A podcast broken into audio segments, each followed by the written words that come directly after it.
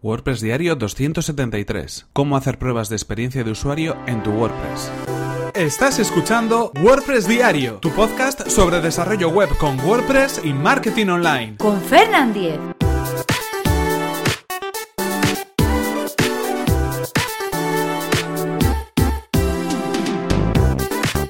¿Qué tal? Comenzamos con un nuevo episodio de WordPress Diario donde íbamos a hablar acerca de cómo hacer pruebas de experiencia de usuario en nuestro sitio web, en nuestro sitio web creado con WordPress o también con cualquier otra plataforma porque realmente son consejos que nos van a servir para cualquier proyecto que tengamos en Internet. En este caso estamos hablando de esas pruebas que pueden venir sobre todo a posteriori, es decir, después de que los usuarios hayan visitado y hayan navegado en nuestro sitio web o por ejemplo hayan hecho una acción en concreto, hayan realizado una compra o se hayan suscrito a algún servicio de nuestro, de nuestro sitio En este sentido, van a ser pruebas, van a ser tests, van a ser eh, diferentes tipos de encuestas, por ejemplo, que podamos hacer después de que se haya realizado esa acción. En este caso, ¿cuáles podrían ser las pruebas que podríamos realizar? Bueno, una de las más claras y de las más interesantes son las entrevistas y las encuestas que podemos hacer a los usuarios de nuestra web. Eh, normalmente, cuando hacemos este tipo de pruebas, podemos pensar en ellas si es que estamos en una fase beta, por ejemplo, si estamos en un proyecto que se está desarrollando, que todavía no está lanzado, ahí podríamos elegir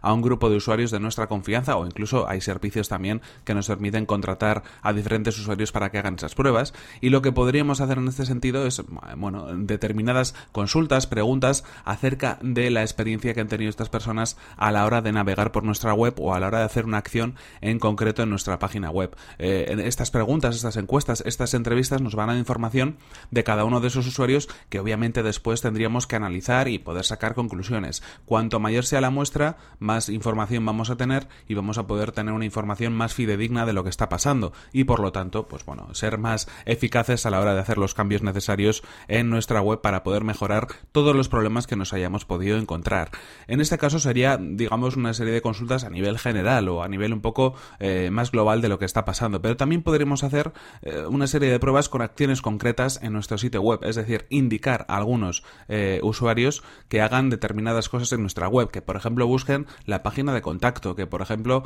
hagan una compra en nuestra página web, que por ejemplo eh, se suscriban a una newsletter o que simplemente pues eh, envíen un, un, formulario o hagan un proceso de registro en una página web en concreto. Cuando hagan ese proceso, después tendríamos que consultarles pues qué experiencia han tenido, cómo ha sido ese proceso para poder ver si se ha podido encontrar algún tipo de problemas. También sería interesante en este sentido que la prueba no fuera solamente en una de las versiones de la web, sino que probáramos la versión de la versión móvil, que incluso se probará desde diferentes dispositivos para poder tener una imagen mucho más eh, fidedigna, mucho más eh, real de lo que está pasando en esa página web en concreto.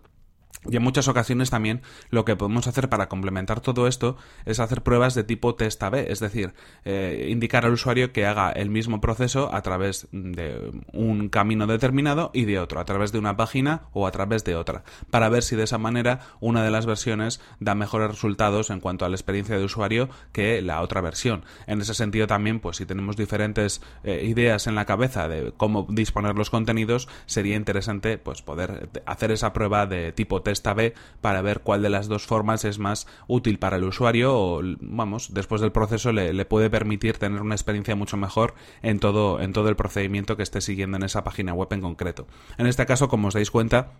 son pruebas que están muy eh, vinculadas con lo que las personas están haciendo. Hay veces que es muy difícil realizar pruebas objetivas, pruebas de este tipo de experiencia de usuario objetivas, porque realmente estamos hablando de eso, de experiencia de un usuario, de una persona en concreto. Y también es verdad que hay veces que, bueno, pues si lo hacemos a muy pocas personas, nos podremos encontrar que igual los resultados no son los que esperamos, o si esas personas tienen perfiles diferentes. Nuestra página web la van a poder consultar cualquier tipo de personas, gente que esté más familiarizada con navegar en Internet o gente que lo esté menos depende un poco del público al que nos dirijamos. Así que cuanto mayor sea la muestra que estemos realizando, mucho mejor en ese sentido porque sabremos que de alguna manera pues esa experiencia de navegación va a poder servir a todas las personas que se encuentran eh, dentro de nuestro foco de atención eh, o nuestro público objetivo en nuestra página web. En cualquier caso, algunas ideas eh, que hemos comentado para que podáis de alguna manera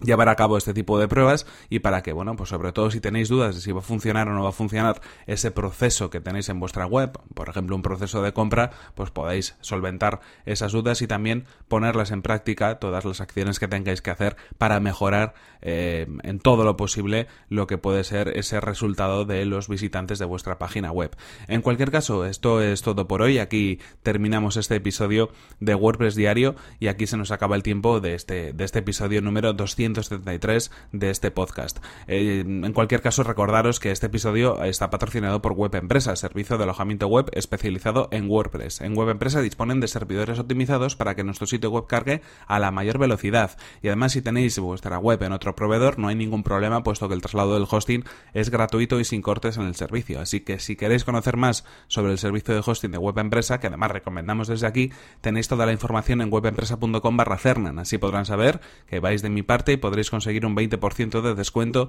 en sus servicios. Y recordad que si queréis poneros en contacto conmigo lo podéis hacer a través de mi correo electrónico fernan.fernan.com.es o desde mi cuenta de Twitter que es fernan. Nos vemos en el siguiente episodio que será mañana mismo. Hasta la próxima. Pues eso, ya sabéis, coged a unos cuantos amigos por lo menos, les mandéis vuestra web y que vayan haciendo cosas a ver qué dicen.